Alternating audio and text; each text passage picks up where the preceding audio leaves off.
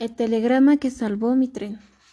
Esta historia trata de un tren que se dirige a Cincinnati, los cuales los personajes son el principal que era ingeniero y Jim que era el fogonero.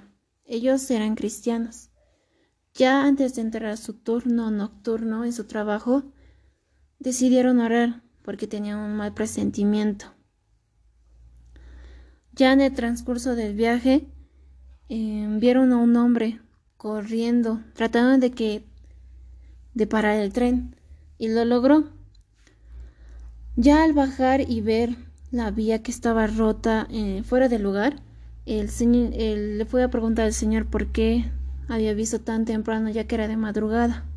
Le dijo que había ido a, a, a desayunar con su esposa más temprano de lo común y que había visto la vía estaba fuera de su lugar y que trató de escuchar por dónde venía el próximo tren. Para ellos fue el telegrama enviado del cielo.